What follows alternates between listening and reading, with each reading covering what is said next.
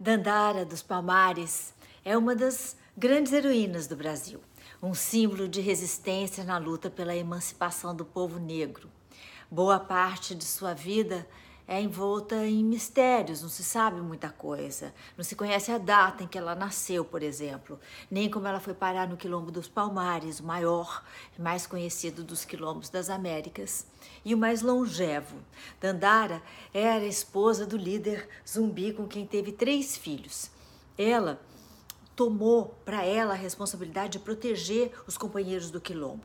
A maioria dos habitantes consistia em escravos fugidos dos engenhos de açúcar da região e, e no seu auge, Palmares chegou a ter por volta de uns é, de 50 mil refugiados. Sabe-se que Dandara foi importante para a ascensão e manutenção da liderança de Zumbi. Guerreira e capoeirista, Dandara fabricava espadas e articulava os planos de combate para conter os inúmeros ataques ao quilombo.